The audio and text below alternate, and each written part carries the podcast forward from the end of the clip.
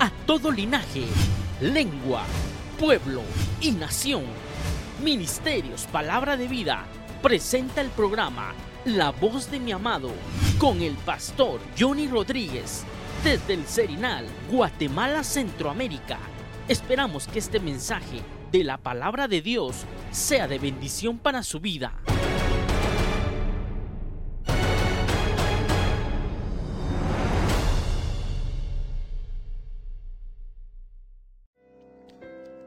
Después de haberte dado, Señor, gloria y honra a través de la música y del cántico que has puesto en mi boca,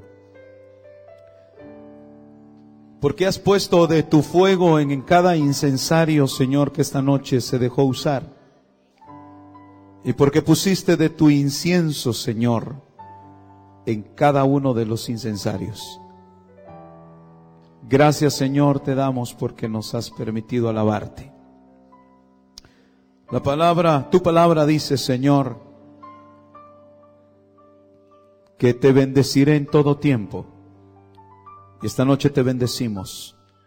Cualquiera que sea el tiempo de los que estamos presentes, de los que están pendientes, atentos a esta palabra, Señor, trae la certeza a sus corazones que este mensaje viene de ti. Porque no vengo, Padre, a cubrir un tiempo de predicación. Porque no vengo, Señor, a cubrir el culto del día. Vengo enviado por ti, Señor. Y te doy gracias por haberme enviado para entregar tu mensaje, para aliento de algunos, Señor, que hoy están anhelando oír de ti. Y sé, Padre, que tienes una vez más misericordia de nosotros porque nos abres el cielo para hablarnos. En el nombre de Jesús. Amén y amén. Bienvenidos todos, hermanos, esta, esta noche. Y todos los que nos vean por la televisión, Gloria al nombre del Señor, bienvenidos. Quisiera que por favor abriera su Biblia en el libro que se le ha llamado, hermano, el Apocalipsis del Antiguo Testamento. Para que usted vaya, usted conociendo los términos bíblicos hay un libro, hermano, que en su momento se le conoció como el libro de las revelaciones. El libro de las revelaciones del Antiguo Testamento. No sé si usted ya se ubica cuál es. Y si no, pida copia. Amén. El libro de, Daniel, hermano, se le ha conocido por los, los estudiosos de la Biblia. hermano, se le ha conocido como el, el libro del, de las revelaciones de aquel tiempo, hermano, porque al, profeta Daniel le dieron mucha revelación respecto al tiempo de, ahora. Amén. Pero quiero, no, no, no vamos a entrar en, cuestiones de, escatología, hermano, hablando cuestiones del fin. Porque entiendo, hermano, y, tengo bien claro, yo no puedo entender el fin si no comprendo y sé cuál es mi comienzo, cuál es mi origen. Hay mucha gente que le tiene miedo al fin del mundo, pero desconoce cuál es el origen de su vida. Amén. Por ejemplo, hermano César, pastor César, solo por tener un dato. ¿Cuándo nació usted, hermano? ¿En qué fecha? El 11 de abril del año 78. Bye. 11 de abril del año 78. Oiga. ¿Usted cree que el 11 de abril del año 78 empezó su vida, hermano? A ver, hermano David, ¿cuándo naciste? El 27 de marzo del año 85. Pura juventud tenemos aquí. ¿Y crees que ese día empezó tu vida? Cualquiera dirá, pues nueve meses antes. Y restándole los nueve meses, ¿aún ahí empezó su vida? No. Nosotros somos seres que venimos del cielo, hermano. Y venimos con un propósito. Y veo claramente en la palabra de Dios, porque en el libro de Daniel, hermano, el Señor me hizo entender que uno de los propósitos del enemigo al, traernos a la tierra fue robarnos la identidad. Borrarnos, hermano, de alguna manera, la memoria ancestral. Porque usted y yo tenemos memoria ancestral, hermano que usted y yo no la podamos manejar a, a, nuestra voluntad no quiere decir que no tengamos memoria ancestral.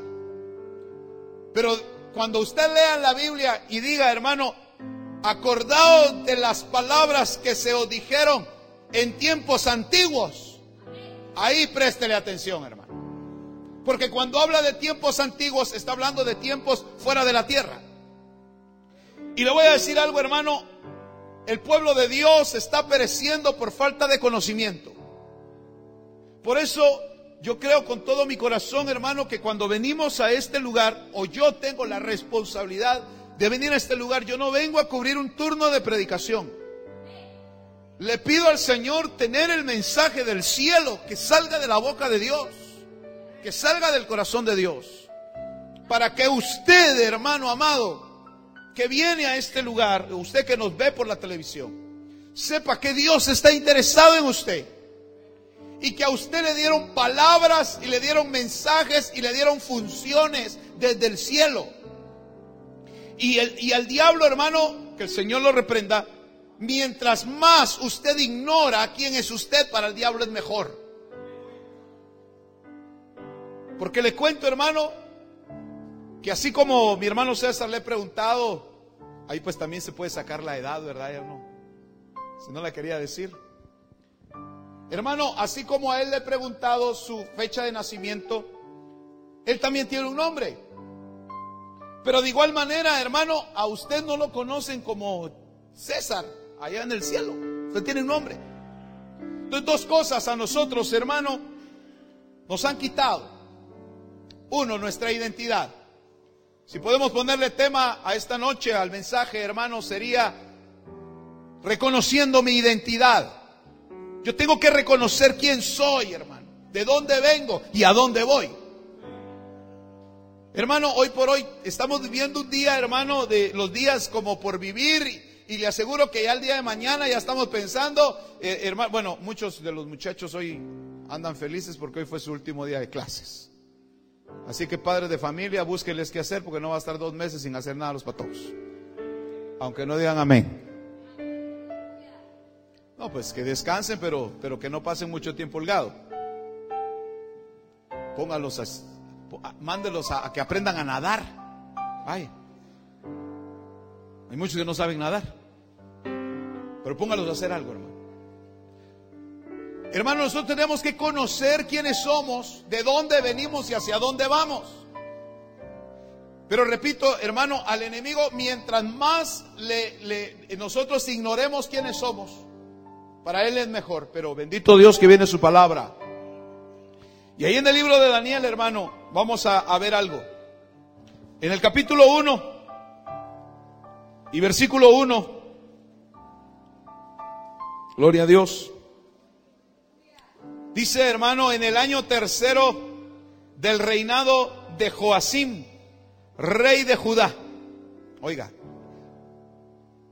Joacim fue el último rey.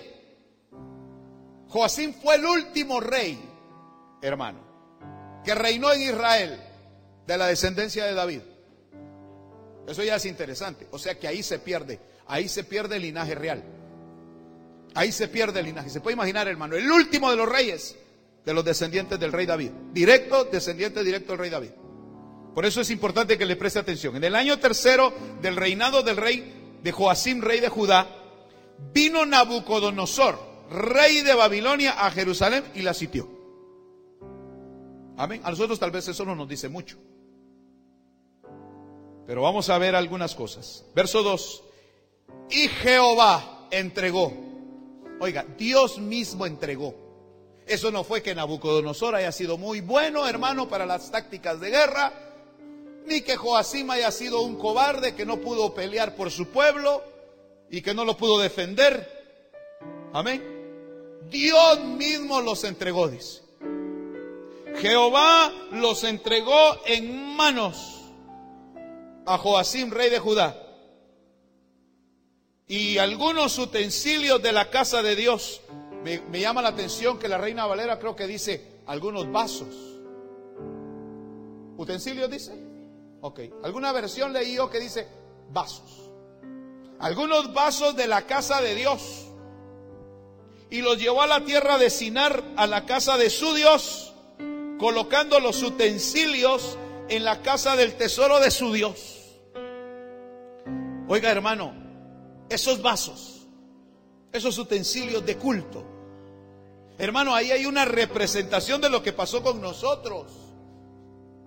Hubo un caos celestial, hermano, y por eso es que tuvimos que venir a la tierra. Porque, hermano, como todos pecamos, fuimos destituidos de la gloria de Dios y nos mandan a la tierra, nos mandan a esta Babilonia. ¿Y usted sabe qué significa Babilonia? Confusión. Y al entrar aquí, hermano, entramos a una confusión donde no sabemos ni quiénes somos. Y mucho menos de dónde venimos y mucho menos a dónde vamos. Y la pregunta es, ¿quién nos mandó? ¿Quién nos mandó? ¿Quién entregó? ¿Quién entregó en manos de Nabucodonosor al rey y a los vasos y a los utensilios? El mismo Padre. Entonces usted está aquí en la tierra porque el Padre lo mandó. Ahora entendamos algo, porque todo este libro, hermano, y vamos a, vamos a avanzar, vamos a, procurar leer todo el capítulo 1, que no es mucho, hermano, son veintipico de 21, 21 versículos. Pero ahí, hermano, el Señor me, me enseñó cómo nos quieren o cómo el sistema de este mundo nos ha querido borrar a nosotros nuestra identidad. Entonces dice, hermano, verso 3, entonces el rey mandó a Aspenaz, jefe de los oficiales, que trajera de los hijos de Israel a algunos de la familia real y de los nobles. Oiga, ¿a quién le echó el ojo el rey de Babilonia? ¿A quién le echó el ojo? A los príncipes, a la familia real. Ah, dijo, como ya son míos, dijo. ¿Por qué no le, interesó la tribu de Gad, la tribu de Rubén, la tribu de Aún pues, las, tribus eran consideradas así, Manasés y Efraín. ¿Por qué no le interesaron, hermano, el resto de las tribus? ¿Por qué la familia real? ¿Por qué le interesa tanto usted? Aleluya, porque usted es del cielo. Y es de la familia del rey. Eres, eres de la familia real. Y tú no lo entiendes que eres de la familia real. No se emociona usted mucho, pero yo sí sé lo que estoy diciendo, hermano. Tú eres de la familia real. Tú eres de la familia real. Por eso es que se ha ensañado tanto el enemigo. Porque somos, hermano, por Cristo, descendientes de David. Y no cabe duda, hermano, yo estoy seguro que el Señor, hermano, a los que tiene hoy acá, los trajo para darles testimonio que son ustedes de la familia noble. Pero no entienda la familia noble, los nobles que son los humildes, los mansos. No, noble, la familia noble, hermano, es la familia real, la familia de los príncipes. Pero aquí en esta tierra no parecemos príncipes, ¿verdad? No parecemos de esa familia. Pero escrito está en el libro de Eclesiastés, he visto príncipes a pie y mendigos a caballo. Qué contraste, ¿verdad? Cuando usted llegue allá y se dé cuenta quién era usted, entonces va a decir, ah, ahora entiendo por qué creí aquel mensaje. Ahora entiendo por qué me decían que yo era de la familia real. Me llama la atención dos cosas, hermano. Los vasos y los escogidos. Los escogidos de la familia real. Hoy vamos a ver de los escogidos de la familia real. Me recuerda, por favor, que la próxima vez le hable de los vasos. Pero hoy vamos a hablar de, esos príncipes. A quien el hermano Nabucodonosor observa y pone a Aspenaz, que es jefe de los oficiales, que se traiga algunos. Verso 4. Trajeron, dice, jóvenes en quienes no hubiera defecto alguno de buen parecer, inteligentes en toda rama del saber, dotados de entendimiento y habilidad para discernir, que tuvieran capacidad para servir en el palacio del rey. Paremos un momentito. ¿Esto lo traían ya ellos o lo iban a aprender? ¿Ah? ¿Ya lo traían? ¿Dónde lo aprendieron?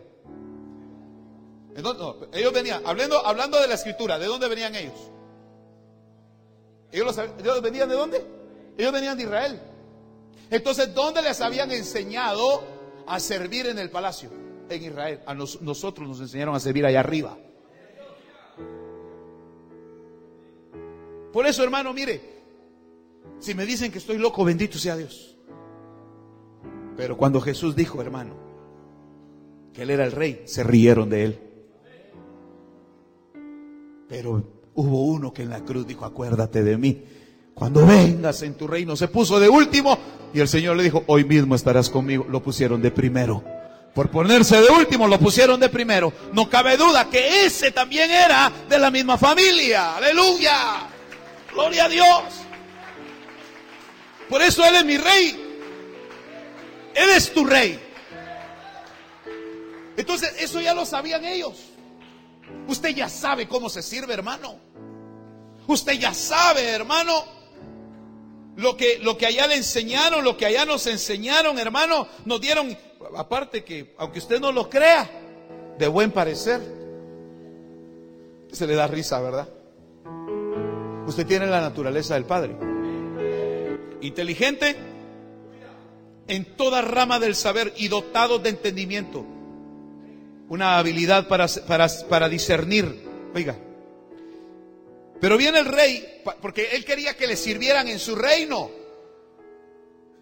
El mundo, el sistema es un reino, hermano. Y muchos de nosotros terminamos sirviendo ahí. ¿Sí o no? Me, explico lo que estoy diciendo. Muchos de nosotros terminamos sirviendo ahí, sirviendo al rey de este mundo. Entonces aquí es donde se da, hermano, lo primero para, para borrarnos la identidad. Dice aquí en la Biblia, hermano, que les mandó, al final del verso 4, les mandó que les enseñaran la escritura y la lengua de los caldeos. Ellos hablaban hebreo. ¿Sabe qué hablaban en, en, en Babilonia? Arameo. Hablaban arameo. El hebreo y el arameo son dos cosas distintas. Entonces, hermano, le cambian el idioma. Usted no hablaba español, hombre. Usted hablaba el lenguaje del Padre, usted y yo. Y lo que nunca se nos olvidó fue decir aleluya. Porque aleluya significa alabado sea el Señor. Y nunca se le olvidó decir amén. Amén significa así es son palabras celestiales. Entonces no del todo te robaron la identidad. No del todo olvidaste lo que allá arriba nos enseñaron. Y le adelanto algo que creo que ahorita cabe. Ni se nos olvidó pedir auxilio y amar Señor y Dios. ¿Cuántos hermanos, sin conocer al Señor, en la angustia de nuestra aflicción, nuestro pecado, de todo lo que estábamos viviendo, en algún momento oramos de esta manera? Dios, si tú existes, ¿quién nos hacía creer que sí existía? La memoria ancestral. Señor, ten misericordia de mí. Lo único que tuvimos que caer a tierra, como Pablo, Saulo, Saulo hermano, iba persiguiendo a, la iglesia. Y en el somatón lo recordaron, hermano. ¿Qué quiere Señor? Le dijo. ¿Quién le dijo que Él era su Señor? Por eso a ti, a, a mí ya nos traían cortos, hombres, y nosotros no somos de aquí. Nosotros somos de allá, hermano. Gloria al Señor. Aleluya. Entonces al, venir aquí el rey de este mundo, nos enseña la escritura de aquí y el lenguaje de aquí. Amén. Y amén. Puede tomar su lugar, hermano. Gracias. Esta, esta noche Por eso el culto a Dios es, es un escándalo para, para los que no son de allá, hermano. Gloria a Dios, pero, pero para los que son de allá. Oír los, los himnos, hermano. Porque le cuento que todos los cantos que puedan ser inspirados, perdónenme la expresión, esos ya son viejos allá. ¿Me explico? Todo el, ah, hermano, qué bonito ese corito, ese es nuevo, ¿verdad? Pues mira que no tanto. Ya tiene sus añitos allá en el cielo, porque todo proviene de allá. Entonces, hermano, unos días atrás estuve hablando con un hermano que me decía, eh, mi hermano, cuando uno anda fuera de su país y ha vivido mucho tiempo fuera, me dice, y uno oye, me decía, la marimba, me decía. Uno oye sonar la marimba, uno oye alguna melodía que le recuerda a uno su tierra. Bien, hermano, cómo le da nostalgia a uno. Hoy, hoy el himno nacional, me decía el hermano. Entonces yo digo, nosotros cuando oímos alabanzas, cuando oímos himnos, definitivamente lo que nos tenemos que acordar es de arriba. Amén. Si es que no te han robado o has perdido totalmente tu identidad. Entonces, el interés del enemigo, el interés de Babilonia, de, estos babilonios, de interés de Nabucodonosor, era enseñarnos la escritura, enseñar la escritura de, la, de, ahí de los caldeos y la forma de hablar. Y fue lo que nosotros nos quitaron, hermano. Nos quitan, hermano, la manera de hablar, nos, enseñan en este sistema y este sistema nos enseña. Lo primero, lo primerito que nos quita el sistema es la fe. ¿Y sabe cómo nos enseña el mundo? Le voy a enseñar, le voy a decir cómo nos enseñó el Padre. Porque la fe es la certeza de recibir lo que no se ve. Ahora, ¿eso dónde lo aprendió usted? ¿Hasta que lo leyó en la Biblia o eso se lo dijeron ahí arriba? Eso se lo dijeron arriba. Todo lo que está en la Biblia, eso viene de arriba. Entonces, el sistema, la antítesis de la fe, lo que nos enseña el mundo. Si hablamos de que la fe es la certeza de recibir lo que qué, lo que no se ve, entonces el mundo nos enseña. Lo que ve se cree, lo que se ve se cree. Lo demás es mentira. Cuántos estaremos aquí? Ah, saber, hermano. ¿Va a seguir en la iglesia? A ver qué tal. Si sigue usted, si sigo yo. Aleluya. Amén. Va a seguir en el Señor, hermano. Ah, pues pensando, estoy a ver si no dan vacaciones aquí en la iglesia, hermano. Hermano, por eso lo primero que nos quitan es la fe. Lo primero que nos quitan, hermano, es a confiar en el sistema, a confiar en nosotros mismos. A confiar, hermano, en lo que nos enseña. Mire, aquí yo sé que voy a entrar en una controversia con más de alguno, hermano, pero a mí me enseñaron que la Tierra y el resto de los, de los planetas se mueven alrededor del Sol. ¿Sí o no? Y que el Sol no se mueve. Ahora, ¿usted ya salió de la Tierra para ir a corroborar que eso es así? Usted ha salido de la Tierra a decir, es cierto, hermano, ahí está el Sol, mire, viera qué bien se mueve la Tierra. Y, cabal se tarda, fíjese, hermano, yo me puse a contar cabal 365 días, se tarda en dar toda la vuelta, fíjese. Y bien es cierto eso de la rotación y la traslación. Bien miraba yo la chibolita que se movía así. ¿A quién le consta? Pero ¿sabe qué dice la Biblia?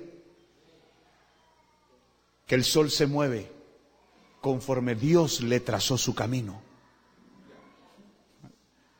Y alguien dirá, ah, ¿y usted ya lo fue a ver? Pero está escrito. Me explico, hermano. Porque le tuvo que decir, hermano, ¿por qué no le habló, eh, eh, eh, hermano Josué, a la tierra para que la tierra se parara y le dijera, tierra, detente? Cuando tuvo aquella pelea, hermano Josué, hermano, para poder pelear y ganar la batalla, hermano, le da una orden al sol y le dice, sol, detente. El Salmo 19, si no estoy mal, hermano, el Salmo 19 habla del movimiento del sol. Por eso le digo, a nosotros nos están enseñando la escritura de la tierra y la forma de hablar de la tierra. Claro, hermano, yo tampoco me voy a poner a pelear con, el sistema en el sentido de decirle a usted, hermano, que, que, entonces, hermano, hagamos huelga porque entonces la tierra, es la, el sol sí se mueve. No, no, no, no, no. Lo que quiero decirles es que a nosotros muchas de las cosas que nos dicen solo no las, las creemos y así es, pues. No sé si me explico. Aquí claramente yo veo que el rey, el rey de Babilonia les manda a, a que aprendan conforme a los babilonios se les enseñaba. Y les cambian los nombres. Verso 6, lea conmigo. En estos estaba Daniel, Ananías, Misael y Azarías de los hijos de Judá. O sea que estos cuatro eran príncipes o no eran príncipes. Hemos conocido a Daniel como profeta, hermano. Y a estos tres, que también eran profetas, los hemos considerado profetas. Pero a la vez que eran profetas, eran príncipes. Porque dice claramente que era de los hijos de Judá. Entonces, hermano, a esto les echan los ojos y, no solamente a ellos, porque habían más de los hijos de Judá. Dice, hermano, que a estos el jefe de los oficiales, verso 7, le puso nombres nuevos. Le pone en el, verso 7 a Daniel, le pone Belsasar. Y a Ananías le puso a Sadrach y a Misael Mesac y a Azarías Abednego. Le aseguro, nosotros recordamos a estos tres solo como Sadrach, Mesach y Abednego. Porque así el mismo sistema evangélico nos lo enseñó. Pero yo le hablo de sus hermanos, Ananías, Misael y Azarías. Porque esos eran los nombres que traían desde Israel. Esos eran los nombres que traían desde que nacieron, hermano, en la familia real. Usted tiene un nombre. Que el día que se lo digan, no se lo cuente a nadie. Sé de vasos de Dios que ya les revelaron su nombre, que tampoco me lo dijeron, por supuesto, pero sé que Dios está revelando los nombres, porque Dios los llama así, hermano. Y, le voy a decir algo, a quien le revelen su nombre es señal que ya está entrando el reino. Amén. Entonces, hermano, pues, pues hay esperanza para los que no les guste su nombre, ¿verdad? Hermano, a esto les cambian lengua conocimiento y nombre. Y con todo esto, ¿le podían quitar el amor a su Dios? No, no les quitaron el amor a su Dios. No le quitaron el amor a su Dios, hermano. Dice, hermano, verso número 8, Daniel se propone a hacer algo, hermano. Algo, algo antes de que se los ofrezcan, porque Daniel entendió que ahí iban, si ya les estaban cambiando el nombre, si le estaban cambiando la forma de hablar, les estaban cambiando el conocimiento, les iban a cambiar la dieta. Amén. Verso 8, Daniel se propuso en su corazón no contaminarse con los manjares del rey, ni con el vino que él bebía, y le pidió al jefe de los oficiales que le permitiera no contaminarse. Ahora, paremos un momentito. Nosotros sí nos contaminamos, hermano. Nosotros sí comimos de la comida del rey y bebimos del vino de este mundo. ¿Por qué el apóstol Pablo habla, no os embraguéis con vino en el cual hay disolución? ¿Será que está hablando del vino literal o está hablando de un vino espiritual? Perdóneme la expresión, que emboba, hermano. Emboba la mente para hacernos olvidar de dónde somos. Porque alzamos nuestras manos como de alguna manera diciendo, Señor, rescátanos. Porque un día, hermano, no solamente vamos a alzarla para que nos rescaten, las vamos a alzar porque ya nos vamos. Gloria a Dios. Espero que nunca se le olvide usted que usted ya va de regreso. Hermano, estos hombres proponen en su corazón y dijeron, aquí nos van a cambiar a nosotros la forma de comer. Y a nosotros nos enseñaron a comer en palacio real. Porque la ley de nuestro Dios nos prohibía, le prohibía comer todo lo que prácticamente el rey de Babilonia les mandó. Pero Daniel, hermano, Daniel se lo propone y no come. Y me llama la atención, dice en el verso 9, que Dios le concede a Daniel hallar favor y gracia ante el jefe de los oficiales. Verso 10, el jefe de los oficiales le dijo a Daniel, yo le tengo miedo a mi Señor, hablando del rey Nabucodonosor, porque Él ha asignado la comida para ustedes y la bebida para ustedes. ¿Por qué ha de ser? Porque cuando mire vuestros rostros, los va a ver más macilentos que de los demás, jóvenes de vuestra edad. Y me van a poner a mí en peligro, van a poner mi cabeza en peligro ante el rey. Verso 11, pero Daniel le dijo al, mayordomo jefe de los oficiales que había nombrado sobre Daniel, Ananías, Misael y Azaría, le dijo, te ruego que nos pongas a prueba. ¿Cuánto tiempo? Diez días. Ahora, danos diez días, porque sé que el rey, el rey nos va a mandar comida, pero en cantidades. Ahora, ¿sabe cuánto tiempo tenían ellos que ser preparados para entrar al servicio del rey? Tres años, hermano.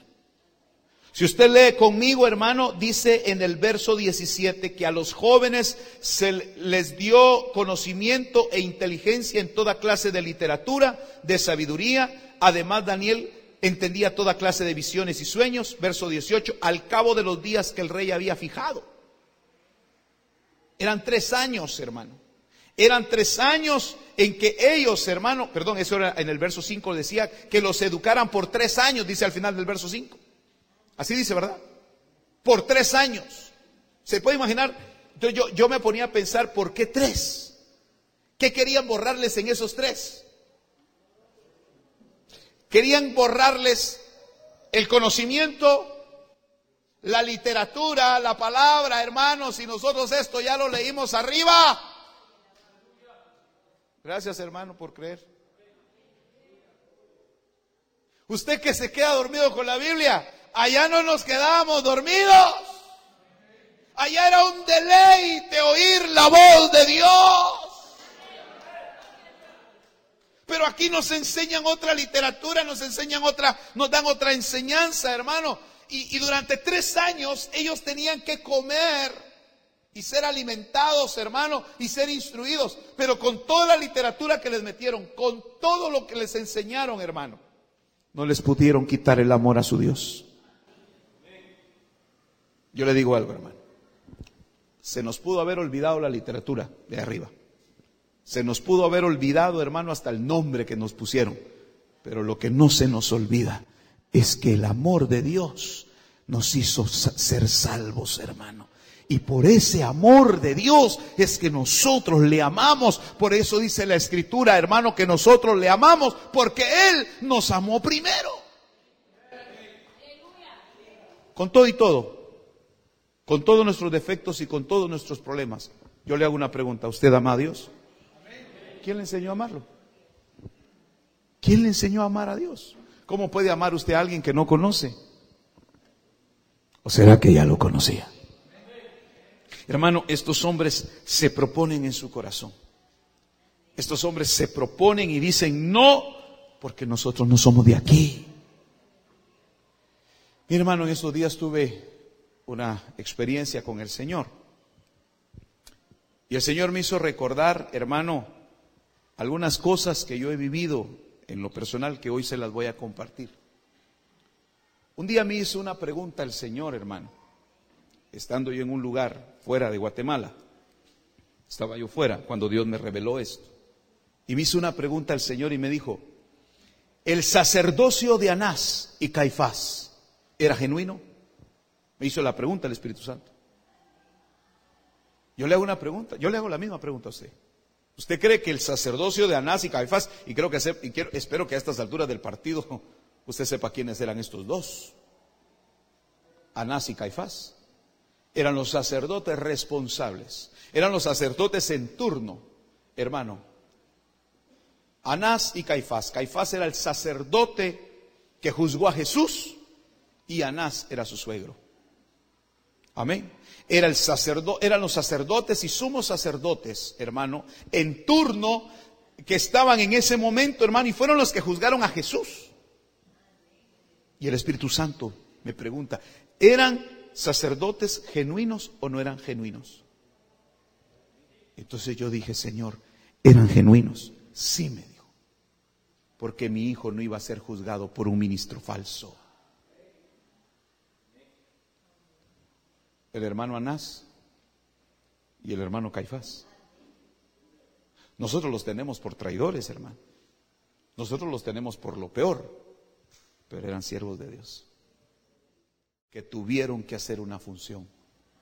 Como eran ministros genuinos, como eran sacerdotes genuinos, tuvieron la capacidad de encontrar, hermano, que ese cordero sí era perfecto, porque si algo sabían ellos como sumos sacerdotes es que el cordero tenía que ser perfecto. Y como no le encontraron ningún error, le tuvieron que poner los mentirosos alrededor. Entonces me hacía la pregunta el Señor. Y si fueron, y si fueron, este, ¿cómo se llama? Ministros genuinos. Si fueron sacerdotes genuinos, me dijo, ¿fueron salvos o se perdieron? Ahí ya me la puso más difícil, hermano. Ahí me puso más difícil el Señor, hermano. Y mire, hermano, dos años después, porque esta experiencia yo la tuve hace dos años, hermano. Dos años después vengo a escuchar, hermano, el testimonio de un hombre que lee los escritos, los escritos de Caifás, que quedaron registrados, hermano. Quedaron registrados en los escritos de Caifás. Tal vez no se lo voy a decir a cabalidad, pero un hermano me dice, hermano, este, quiero que escuche esto y me dio, me dio un mensaje de un hermano. Y el hermano describe lo que dos años atrás Dios, hermano, me había dicho a mí, en lo secreto de un cuarto. Yo estaba en la, en la habitación de un hotel, hermano, y ahí me visitó el Señor y me dijo que Anás y Caifás eran ministros genuinos, pero que habían cometido, hermano, una falta. Dejaron que sus ángeles fueran llevados cautivos fueran, fueran tomados cautivos. Porque, hermano, todo ministro tiene un ángel, tiene un ser celeste que lo cubre. Y al desviarse de su ministerio y al desviarse de su sacerdocio, hermano, los ángeles son llevados cautivos y se los llevaron cautivos al desierto. Y cuando Jesús vino, hermano, lo primero que vino a hacer fue a liberar los ángeles de esos ministros que estaban cautivos, esos ángeles en el desierto, que fueron los mismos ángeles que le sirvieron al Señor cuando el Señor los liberó. Porque, hermano, el Señor vino a redimir todo. Entonces me decía el Señor, si fueron, si fueron salvos, ¿por qué tuvieron que vender al Señor? Entonces, eh, eh, en esa pregunta me tuvo el Señor. Entonces yo dije, Señor, pero si eran ministros, eran ministros genuinos y los ángeles volvieron, no cabe duda que hubo una oportunidad. Y me dijo el Señor, sí, cuando los ángeles vinieron conmigo, dieron testimonio, dijeron, Señor, mientras estos siervos hicieron tu voluntad, se mantuvieron íntegros. Oiga lo que estoy diciendo, hermano. Se mantuvieron íntegros. Entonces me dijo el Señor, por esos años de servicio, de integridad, es que les di la oportunidad, me dijo, de ser salvos. Le cuento que vamos a ver a Nacia Caifás allá. Aunque a saber cuántos ministros ya los mandaron al quintísimo infierno, hermano. ¿Y sabe por qué le digo esto, hermano? Porque, repito, dos años después yo vengo a escuchar, hermano, el testimonio de un hermano, como el, sistema romano, todo lo registraba, todos los eventos lo registraban, hermano. Todititito lo que pasaba en Roma tenía que ser notificado. Entonces resulta, hermano, que indagan a Caifás.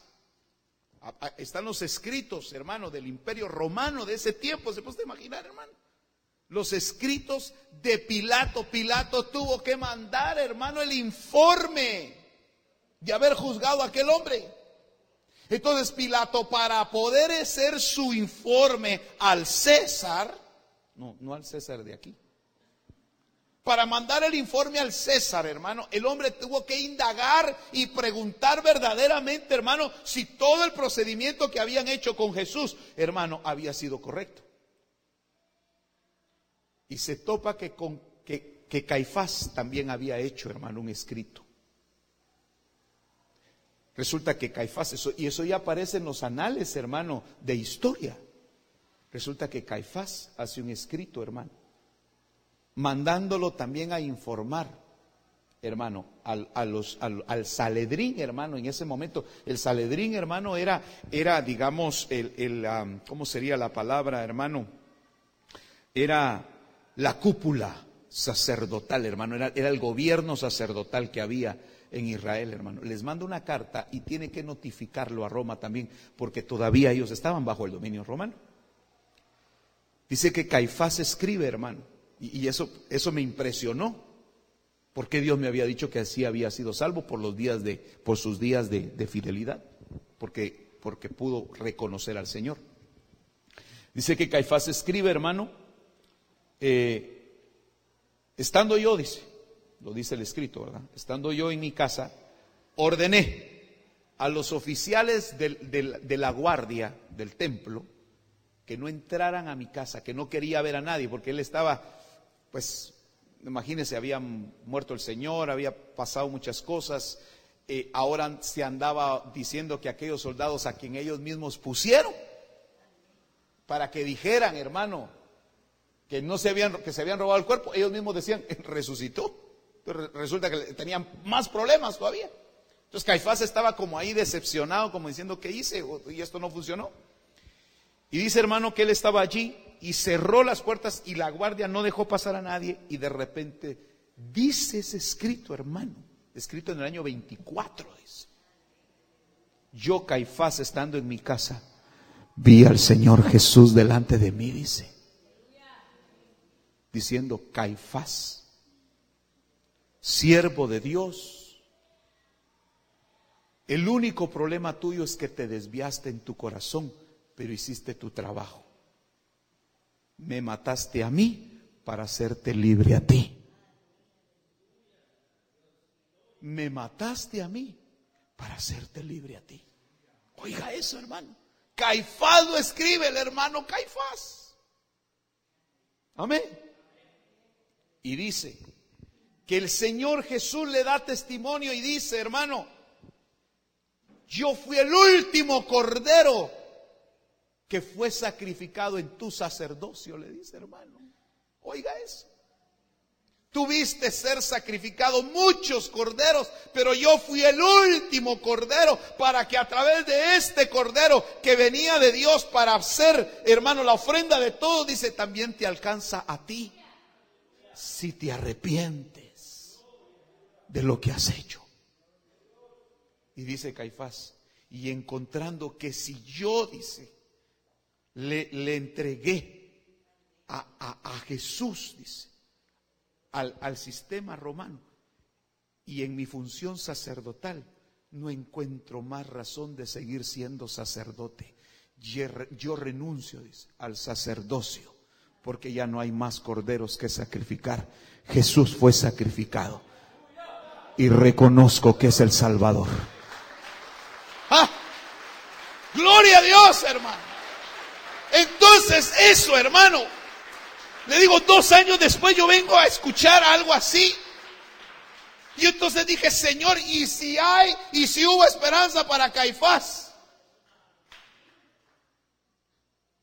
Que esos eran los vasos de la casa de Dios.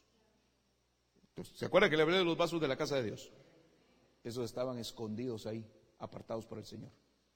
Y si hay, hermano, y si, y si hubo, eh, aleluya, y si hubo, eh, eh, hermano, oportunidad para este vaso, ¿qué oportunidad habrá para los hijos de Judá? ¿Qué oportunidad?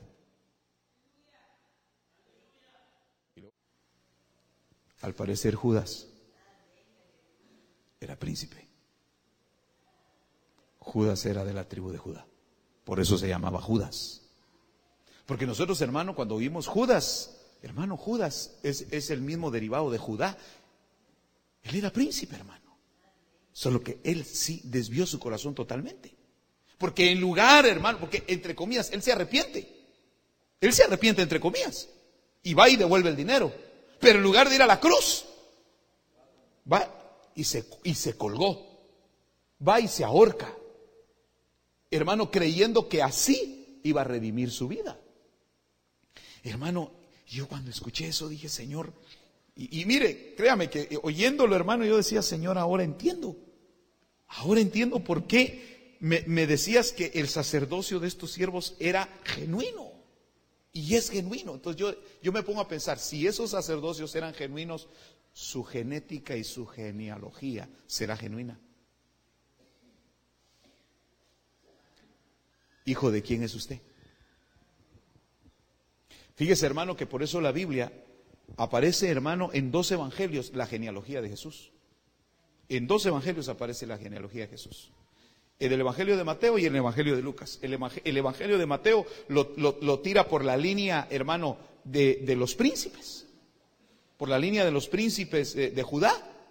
Pero, eh, hermano, por, por el lado de Lucas lo tira por la línea sacerdotal, por la línea de, Leví, que era de donde venía, hermano, María. María era levita hermana de Elizabeth. Elizabeth se casó con Zacarías y Zacarías era levita. Ellos no podían cambiar, hermano. Entonces, si el Señor toma, hermano, el rescate de la línea sacerdotal y de la línea real, no vendrá el rescate el Señor de tu vida. Hermano, yo, yo pregunto, ¿no haríamos lo mismo nosotros como, como Anás y Caifás de juzgar al Señor y rechazarlo? Pregunto, ¿cuánto lo rechazamos alguna vez? Ok, y si hubo oportunidad para Caifás, hermano. Y mire que créame que me quedé pendiente porque, porque dan el título, hermano, del libro donde aparecen, porque son escritos que, eh, hermano, están, están ahí sí que están escondidos, ¿verdad? Están en un museo, hermano, pero son los escritos de, Caifás, donde él renuncia al sacerdocio, porque encuentra que ya no hay eh, cordero que sacrificar. ¿Para qué un sacerdote renunciara al sacerdocio, hermano? ¿Para qué un sacerdote? Y lo escribe. Entonces yo me pongo a pensar, hermano, yo dije, definitivamente, para mí hay oportunidad. Para mí hay oportunidad. Para usted hay oportunidad. Solo entienda que nos cambiaron de libros, nos cambiaron de, literatura, nos cambiaron el lenguaje. Pero al venir a la palabra de Dios nos están recordando que somos de ahí arriba. Este hombre, hermano, volviendo al punto de Daniel, este hombre se propone en su corazón y no recibe las cosas que el rey le manda por 10 días. En esos 10 días, hermano, que, pide, la misma Biblia dice que, que le dieron de comer legumbres. En el verso 16 dice que, que el mayordomo suprimió todos los manjares y el vino, pero le daba legumbres. Yo pregunto, hermano, que comía Adán en el huerto. Legumbres. A Daniel lo metieron, hermano, a esa restauración de genética. Por eso, hermano, creo con todo mi corazón, y tal vez voy a hacer un paréntesis, hermano, acá. ¿Había templo en Babilonia? ¿Templo de Dios? ¿Templo de Jehová? No, había templos. Habían templos, hermano, pero templos paganos. Habían templos de otros dioses. Ahora, yo pregunto, hermano, ¿cuántos de los hijos de Judá habían, hermano? ¿Cuántos nobles llevaron para servirle al rey? ¿Será que solo estos cuatro? ¿Qué dice usted? ¿Cuántos eran? ¿Cuántos cree que usted que escogieron? Muchos. Pero de esos muchos, solo cuatro dijeron no. ¿Y los otros? Los otros sí comieron. Los otros sí bebieron. Los otros sí aceptaron todo lo que el rey les mandaba. Entonces yo me pongo a pensar, hermano, y digo yo, Señor, ¿y si entonces tú ya estás preparando a tu pueblo? Si eh, le hemos dado mucho énfasis al cuidado del alma y al cuidado del espíritu, ¿por qué no hemos cuidado el cuerpo? Hermano, tal vez los pastores no tenemos solvencia de poder enseñar del cuidado del cuerpo. Tal vez los pastores no tenemos, hermano, y, lo digo yo, hermano, a título personal, tal vez yo no tengo la solvencia, hermano, para poder decir, hermano, cuídese, si yo mismo no lo estoy haciendo. Pero yo entiendo, hermano, que Daniel aquí nos da una enseñanza. El hombre se mantiene comiendo esto por tres años. Por tres años, hermano. Entonces yo me ponía a pensar, ¿por qué tres? Porque lo que el sistema buscaba, hermano, era borrarle la, identidad, la, identidad de su espíritu, la identidad de su alma y la identidad de su cuerpo. Y le cuento que dice la Biblia que el vientre lo va a suprimir el Señor. ¿O no? Porque dice que va a ser suprimido. Allá, o desde aquí.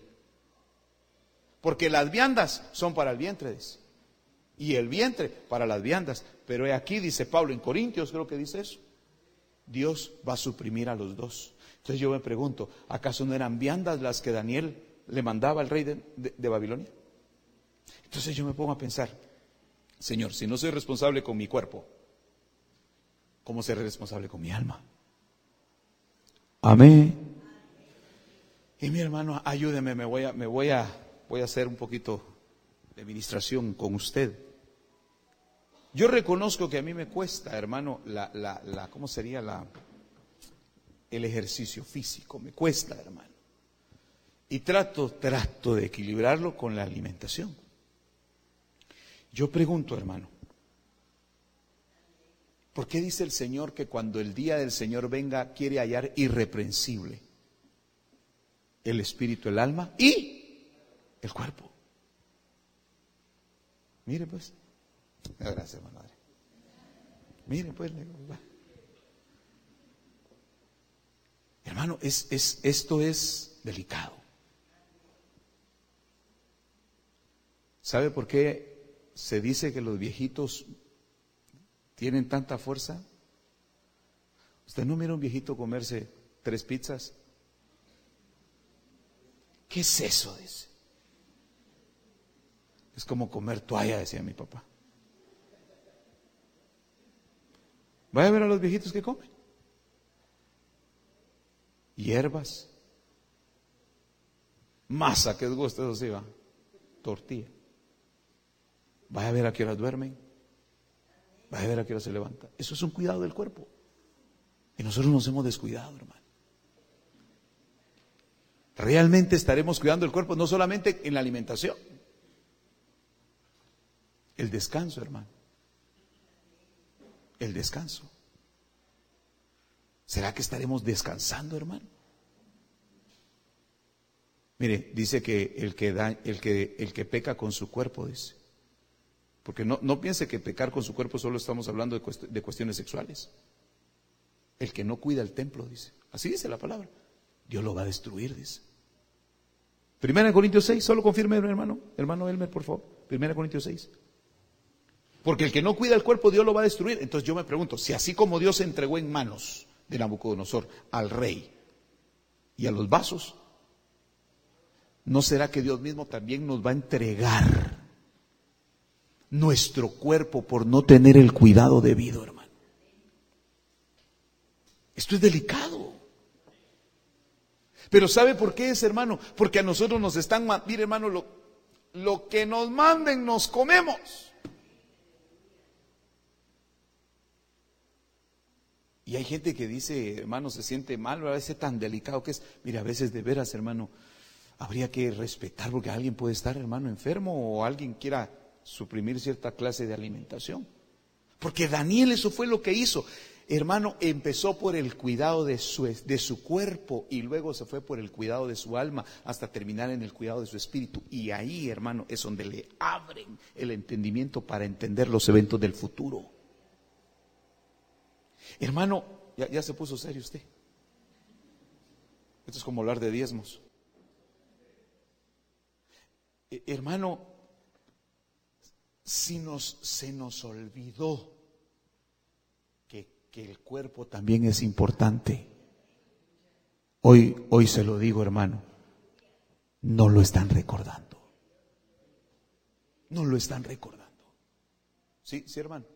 ¿En qué, pasa? Primera de Corintios. Es eh, Primera de Corintios, capítulo 3. 3. Y verso 16. Ah, diga, hermano, por favor. ¿Acaso no sabéis que sois templo de Dios y que el Espíritu de Dios está en vosotros, si alguno destruye el templo de Dios, Dios lo destruirá a él. Oiga, ¿quién va a destruir el, quién va a destruir el templo?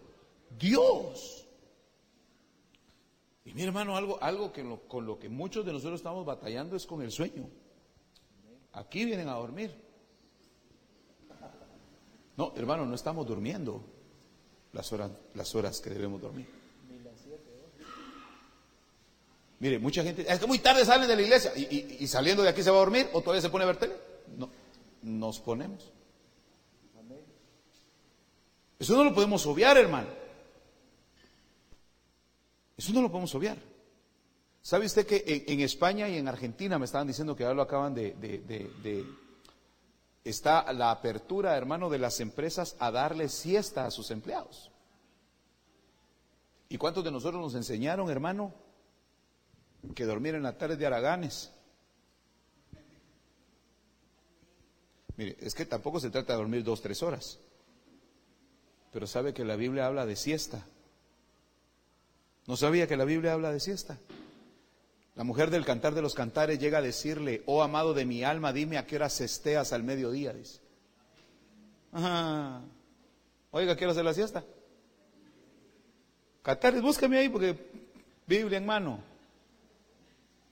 Oh amado de mi alma, dime a qué horas cesteas. ¿En dónde cesteas al mediodía? Aleluya. Vaya, si lo vamos a ver bíblicamente, lo que mi hermano está buscando, está en el capítulo 1, hermano. No, ¿Para qué se va a hacer bolas? Ahí está en el capítulo 1.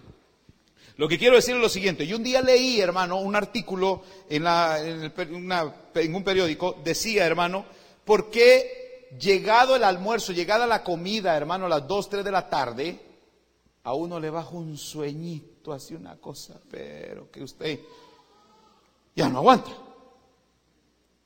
Dice que el cuerpo tiene la capacidad de trabajar y de generar energía por determinada cantidad de horas, que cuando usted le baja ese sueño, lo único que le puede a usted a devolver la fuerza es la siesta. Aleluya. Pero entiéndase, la siesta sin mucho. 20, 25 minutos o máximo. Una hora, media hora. Y alguien dirá, pues yo me agarro tres medias horas. Con eso, yo le aseguro, usted repone. ¿Y sabe por qué en España y en Argentina, hermano, autorizaron la siesta? Porque dice que los empleados rinden más. Yo tenía un compañero de trabajo, hermano. ¿Ya lo encontró, hermano? Amén. Yo tenía un compañero de trabajo que él comía en 30 minutos. Mire, yo, no sé si usted me ha visto comer a mí, hermano, yo parezco piraña para comer.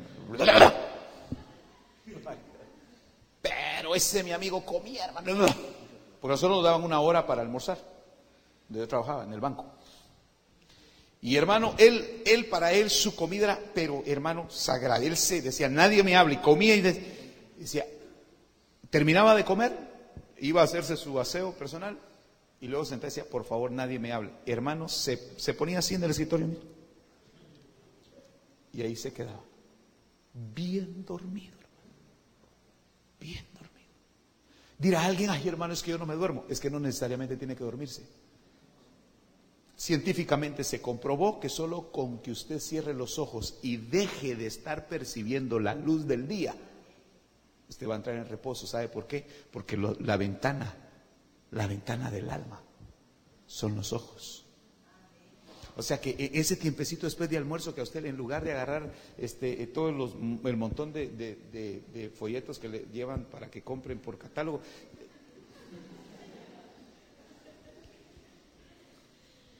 mejor descanse. Cierre los ojos y deje que su alma se fortalezca. El texto de la siesta, oiga, el texto de la siesta. Cantar de los Cantares, capítulo 1 y verso 7, Ahí dice. Dime tú, amado de mi alma, ¿dónde apacientas tu rebaño? ¿Dónde descansas al mediodía? Dice esta versión. ¿Dónde descansa? Pues, ¿por qué he de andar como errante junto a los rebaños de tus compañeros? ¿Dónde cesteas? Dice una versión. ¿Dónde haces la siesta? Repito, la siesta no es, no es un- dos horas. Es un tiempo de reposo. Aquí en Guate decimos un cuaje. Cuajecito. En Colombia dicen un motoso. El motoso. El descanso. ¿Por qué se castiga? Mire, hermano, un día le dije al pastor Elmer, el día que usted vaya manejando, porque él viaja de noche cuando viene de predicar de Guatemala, usted viene y siente que se va durmiendo, mejor pare y se descansa. ¿Se acuerda que se lo dije? A mí me ha pasado, hermano. Claro, eso sí, tenga cuidado donde va a parar, ¿verdad? Va a parar a media calle, ¿va? En el chilero ese hermano. Hermano, es, es mejor tomarse 15 minutos, 20 minutos para descansar. Le aseguro que va a rendir. Porque no somos máquinas. No somos máquinas, hermano. Por favor, prestémosle atención a esto. Si no hemos sabido cuidar el cuerpo, hermano, ¿cómo estará el alma? ¿Y cómo estará el espíritu? Entonces, por eso eh, yo lo que veo, hermano, volviendo al libro de Daniel. Wow, ya se me fue el tiempo. Volviendo al libro de Daniel, hermano. ¿Cuánto, hermano, Daniel se guardó por tres años? Por, por tres años comiendo lo mismo. Y al final de los tres años, a él, hermano, lo, lo encuentran sabio, lo encuentran mejor que los demás. Y por sobre todo, que no había olvidado a su Dios. A nosotros sí nos hicieron olvidar. Yo termino con esto, hermano, solo para terminar acá. Dice en el verso 14, lo escuchó pues, y en esto lo, puso a prueba por diez días, Verso 15, al cabo de los diez días su aspecto parecía mejor y estaba más roizos que todos los jóvenes que habían estado comiendo los manjares del rey. Así que el mayordomo siguió suprimiendo los manjares y el vino que daba a beber y les daba legumbres. Verso 17, a estos cuatro jóvenes Dios les dio conocimiento e inteligencia en toda clase de literatura y sabiduría. Además, Daniel entendía toda clase de visiones y sueños. Al cabo de estos días, el rey, que el rey había fijado para que fueran presentados, el jefe de los oficiales los trajo ante Nabucodonosor y el rey habló con ellos. De entre todos ellos no se halló ninguno como Daniel, como Ananías, Misael y Azarías, y entraron pues al servicio del rey. Y en todo asunto de sabiduría y conocimiento que el rey les consultó, los encontró diez veces superiores a los magos, a los encantadores que había en todo su reino. Y Daniel estuvo allí hasta el año primero del rey Ciro. Ahora, paremos un momento. Hermano, los diez días que Daniel se propuso agradar a Dios, Dios se lo recompensa dándole diez veces más que todos los demás. ¿Tiene la misma posibilidad usted o no? ¿Tengo la misma posibilidad yo, sí o no? Una cosa es que querramos agradar a Dios. Mire hermano, yo me he topado con gente que me dice, mire usted, y ahí en su iglesia permiten hacer tal cosa. Mire, y ahí en su iglesia dejan hacer tal cosa. Y yo les digo, ahí en la iglesia se deja hacer de todo. Y se alegran. ¿Cómo así? Sí, ahí pueden hacer de todo. Lo único que yo les digo es que no les garantizo que lo que hagan les va a funcionar. Porque yo no puedo andar detrás de la gente diciendo, no lo haga. Pero hay un Dios que me ve. Y hay un Dios que lo ve. Hay un Dios y Padre. Porque eso sí creo. Que en medio de todo no nos pudieron, no nos pudieron borrar que teníamos Señor y que teníamos Dios. Lo que sí lograron borrarnos fue que teníamos Padre. Porque si algo a mí me costó entender, es que Dios es mi Padre. Y hasta me pusieron en contra de Él. Yo no sé cuántos de ustedes, hermano, le echaron la culpa a Dios de las cosas que estaban viviendo. Eso fue el sistema. Te puso en contra de tu Padre. Pero hoy, hermano, por medio de Jesucristo, Jesús dice, ustedes cuando oren, oren de esta manera. Padre nuestro. ¿Nuestro de quién es? De Jesús y mío. Entonces automáticamente Jesús estaba diciendo, Él es su Padre y yo soy su hermano. ¿Te robaron la identidad? ¿O todavía dentro de ti hay algo que te dice, hay esperanza para ti? Mira hermano, nosotros condenamos a la gente que no está en la iglesia. Pero le aseguro que en medio de esa gente que no está en la iglesia, hay gente que ama a Dios. Y por ese amor Dios los va a rescatar. Porque ese amor que ahí tienen, hermano, ese es amor de Dios. Si fue alcanzado Caifás, si fue alcanzado, hermano, estos, estos príncipes, porque le cuento, regresan los príncipes después de 70 años. Después de 70 años regresan a Jerusalén. Hermano, 70 en la Biblia significa el cumplimiento de los tiempos.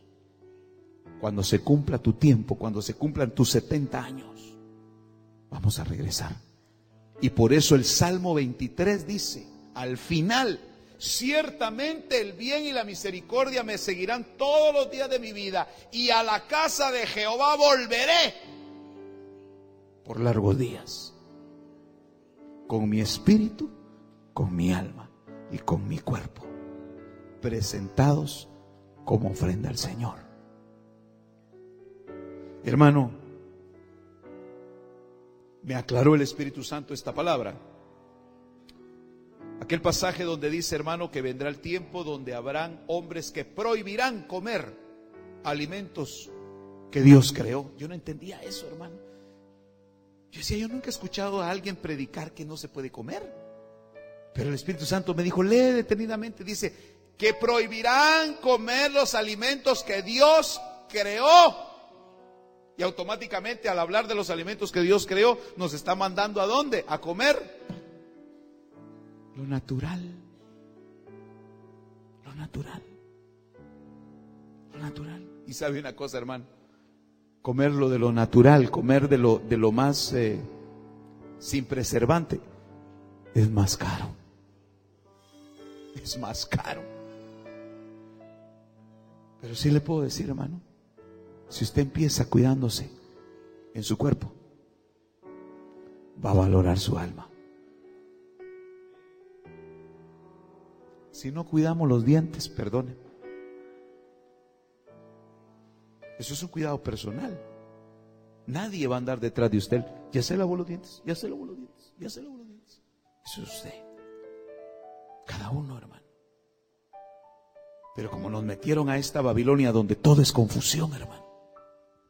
Nos ponen que los días se van así. Deténgase. Y sepa que usted no es de aquí. Usted de ahí arriba, hermano. Y si es de ahí arriba, o es de los vasos de la casa de Dios, o es de los príncipes de la casa del rey. Pero uno de los dos es. Si Dios lo trajo esta noche para oír esta palabra, es porque usted es uno de esos dos vasos. O es príncipe de la casa real o es vaso de la casa de Dios. Oremos al Señor. Padre, en el nombre maravilloso de Cristo Jesús.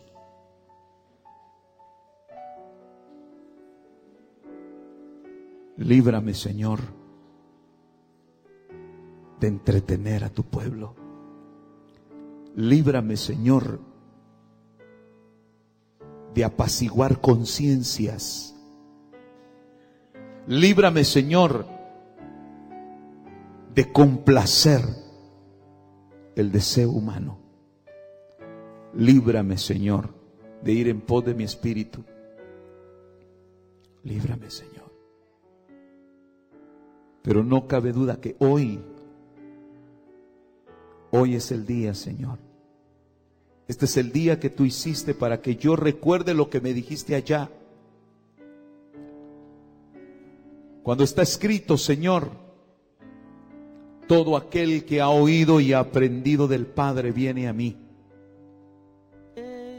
Señor, te voy a rogar primeramente por los presentes, pero también te quiero orar y quiero pedirte por los ausentes porque en ellos mora de ti, Señor. Y en el nombre de Jesucristo, que ese amor a ti, Señor, vuelva a ti. Y los haga regresar, Señor, a ti. En el nombre maravilloso de Jesús. Ministerios Palabra de Vida presentó el programa La voz de mi amado con el pastor Johnny Rodríguez.